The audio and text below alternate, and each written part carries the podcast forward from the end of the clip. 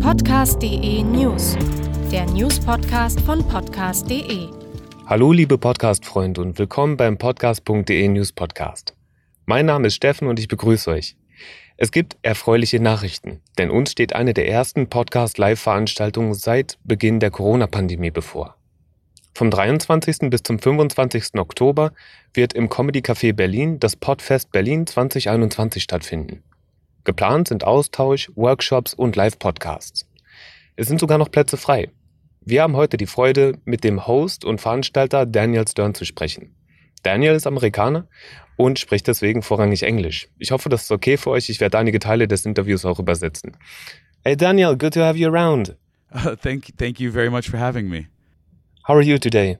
Uh, today has started off very well. Um, the festival Podfest Berlin. It's just I wake up every morning with cool emails and a chance to talk to people about podcasting who are excited about it and yeah, every day is really fun as we get ready for this right now. How did you come up with the idea to host the Pod Festival? I that's great. I you know, I think the origin story is I go around and I think, man, something like this should exist, right? Like there should be there's these podcasters all over Berlin.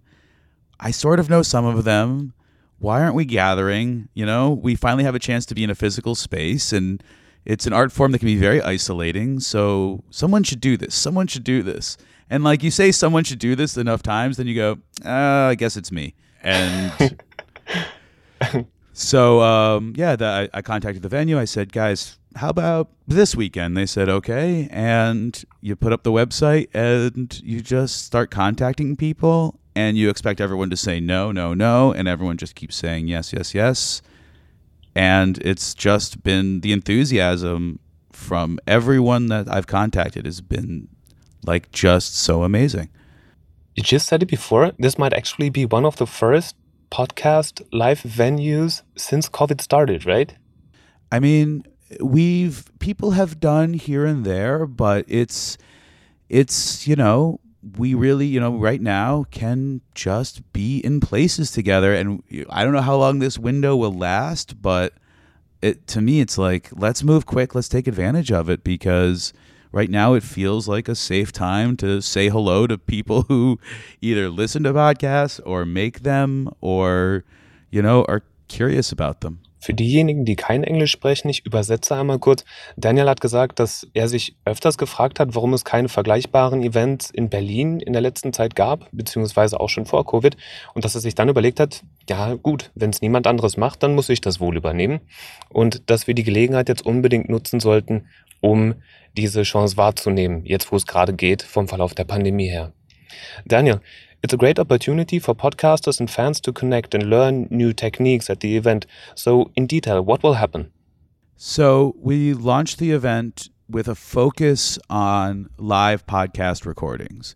So, that means uh, a chance for fans, audience members, listeners to sit there while the podcasts are being made in front of them, and in some cases interact uh, with those that have Q and A's or or have a, a format that allows for that but otherwise to be there to laugh and cheer and clap and and be in the same room, um, which is very fun for both the audience and the podcasters.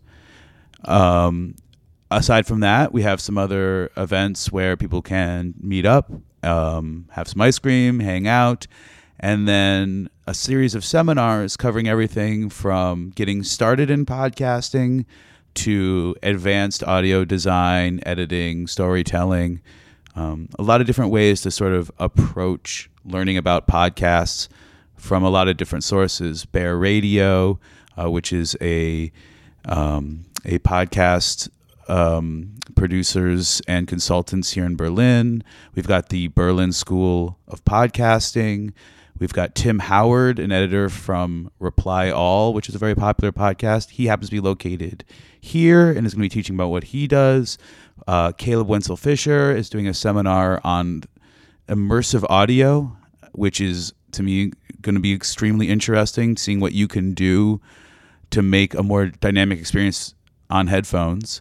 Um, and then we'll also be joining uh, someone from Hindenburg who's going to be uh, giving us sort of more of a 101 experience um, for those who might want to be getting started. Yeah, and we're going to be there too. Right. So, was Daniel sagt, ist, es wird ganz, ganz viele verschiedene Impulse bei dem Event geben. Es wird einerseits Live-Podcasting geben und das ist auch der Fokuspunkt. Auf der anderen Seite gibt es auch viel Technisches, viel Neuerungen, viel Platz für Austausch und Entwicklung. Zum Beispiel sind Leute von Hindenburg vor Ort oder von anderen Podcast-Firmen, von Produktionsfirmen und immersives Audio wird auch eine Rolle spielen. So, Daniel, you have My- your roots my, in stand-up uh, comedy. Sorry, my my German is like just good enough that you. Say, I know you're saying exactly what I would want to say in German, where I'm like, oh yeah, that's the word I was looking for. Yes. Yeah, I'm trying to translate. So, Yeah, no, that's I'm speaking quite quick, I know. I- All right. Well, Daniel, you have your roots in stand-up comedy, Mm-hmm. right? So, how much comedy is there going to be at the Podfest? we have podcasts that are very focused on being funny, some that are very focused on being serious, and I think it encompasses a range that's pretty reflective of what podcasters um, or podcast listeners want to hear. So, podcasts focused on politics, current events, social issues, and then just funny people chatting, film, music, everything that you find in your app, whichever one you're using, you're going to find at the podcast. Uh, the venue is called Comedy Cafe Berlin, um, but we'll definitely be having some aspects that are very, very unfunny conversations. Okay. Was Daniel sagt, ist, dass es eine sehr breite Klaviatur an Programmen geben wird. Das heißt, einerseits gibt es Comedy-Programme, aber nicht ausschließlich. Es wird auch ernste Themen geben, Gesellschaftsthemen und alles, was man sonst auch rundum in seinen Podcast-Apps finden kann. Uh, by the way, one question. You and me were speaking in English. Yes. So will the Podfest Berlin be in English only, or is there going to be different languages too? Absolutely not. Um, it's going to be absolutely not only in English, I should say. Um, we've got podcasts in German, podcasts in English. We have podcasts, one podcast in Icelandic, and I'm hoping to further expand the languages offered until it represents what an amazingly diverse city uh, Berlin is. And it's um, if we don't accomplish that with this Podfest, then Podfest Berlin 2022 will certainly have the whole world of languages in Berlin represented. Also für alle, die nicht so gerne oder nicht so viel Englisch sprechen oder verstehen, es gibt natürlich auch Podcasts auf Deutsch. Und wie wir gerade gehört haben, außerdem auch einen Podcast auf Isländisch. Und Daniel hofft, in den kommenden Jahren des Podfests dann tatsächlich auch noch mehr Sprachen an den Start zu bekommen. Yeah. So, So, we have uh, some like established German podcasts like um, uh, Wer, Wer prügelt mit Punchlines um, or Ah, ja. So they're at 10 p.m. on Saturday, and that's gonna be a really fun, funny chat. They're followed by um, Matilda und Georg. Oh my God, they made the name of their podcast so long, and um, oh, Want to give it a shot? Matilda und Georg Position Unterhaltung, uh, which I, I think was a lock. You know, a lot of podcasts started during lockdown. Those there is one of them. They're two of my favorite, funniest friends and uh, and comedian uh, comrades. So I'm really looking forward to seeing their show, which is also on Saturday night, October 23rd. Okay, das heißt, es gibt äh, tatsächlich einige verschiedene Podcaster und äh, ich bin mir nicht ganz sicher, ob ich die Namen richtig verstanden habe. Deswegen überlasse ich das jetzt einfach mal den Show Notes und füge dort die Namen und die Links zu den Podcasts ein, die dort auch live recorden werden. Uh, one more question, Daniel. Yeah. Why did you choose Comedy Cafe Berlin for the venue? Um, I have. They have been doing live podcast recordings since they were founded in 2015. I've been Oh, I didn't even know. Yeah. Wow. So um, yeah, I, I think even in their their first week or so of of being open, um, there was uh, podcast recordings happening there. Uh, in German, in particular, the um, my podcast records there on a monthly basis, and as do others. So it's a place that I know works for doing what I want to do, and I have a great relationship with the family that runs it. So um, that's why we started great. there.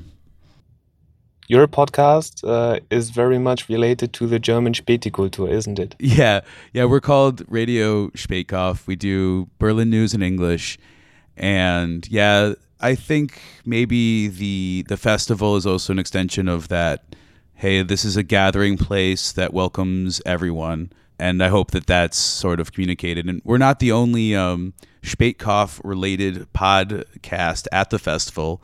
So there's Radio Spätkauf on Sunday. And then on Monday, um, Corner Späti is recording.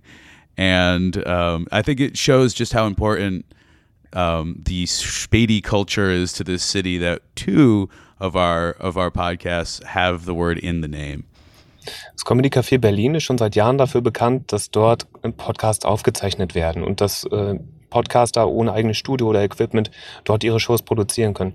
Und weil Daniel die Stimmung schätzt und den Ort mag, findet dort auch das Podfest 2021 statt.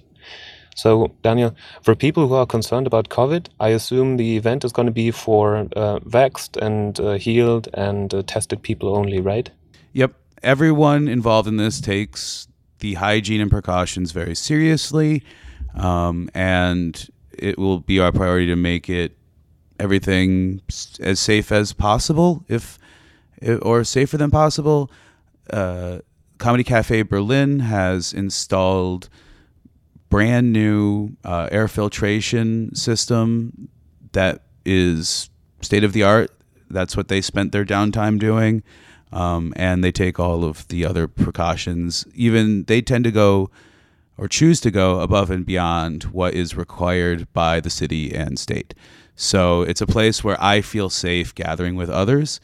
Um, and as we look to expand locations, we're it is my first priority that this is an event which is safe or as safe as can be. So you mentioned before there's some podcasters you're really looking forward to see. Is there any free slots for other podcasters at this moment? Can they sign up? I would love more people to sign up because even if I can't find a space for podcasts, this event, Podfest Berlin, is going to be back as soon as I can arrange next year's event and I want to get you involved. And it's just there's a there's a link on our website which is in English and German in order to make a submission of your podcast. I I please or even better, let me know what your favorite podcast is and I'll contact them if they haven't already contacted me. Um, because I really want to get everyone that's podcasting in Berlin under this one roof all together even if not physically in the same space, just aware of each other and interacting. Das Event ist nur für getestete, geheilte oder äh, geimpfte Menschen. Das heißt, äh, die Gefahr ist relativ gering.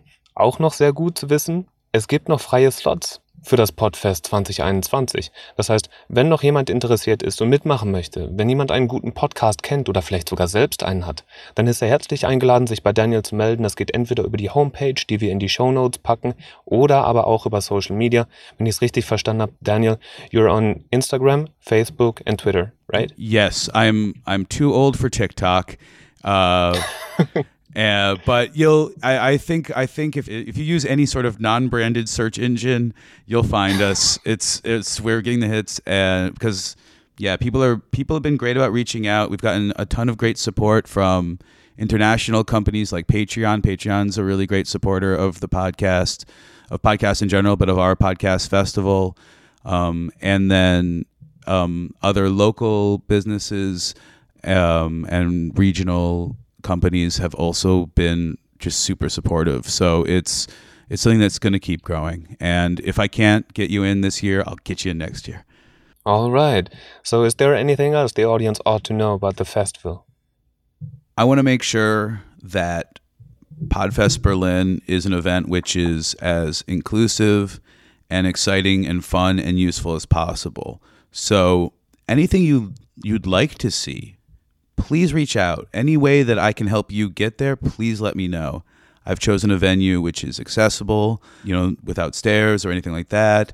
I've I've really want people to be there. So if if there's anything I can do, just get in touch. Also, ihr habt's gehört. Daniel freut sich sehr, wenn ihr euch bei ihm meldet, wenn ihr eure Ideen mit ihm teilt, wenn ihr ihm Podcasts vorschlagt und er freut sich am allermeisten, wenn ihr tatsächlich auch zum Podfest 2021 ins Comedy Café Berlin kommt. Vielen, vielen Dank fürs Zuhören. Vielen, vielen Dank, Daniel. Thank you very much for being here. Gerne, gerne. And we're going to see each other at the festival, right? I look forward to seeing you there. Cool. So great. Thank you very much. Thank you. Wenn ihr interessiert seid an weiteren Podcast-News, dann könnt ihr gerne vorbeischauen im Newsbereich von podcast.de. Ihr findet uns auch in den sozialen Medien auf Facebook, auf Twitter, auf LinkedIn und auf Instagram. Vielen, vielen Dank fürs Zuhören und bis zur nächsten Episode. Podcast.de News, der News-Podcast von podcast.de.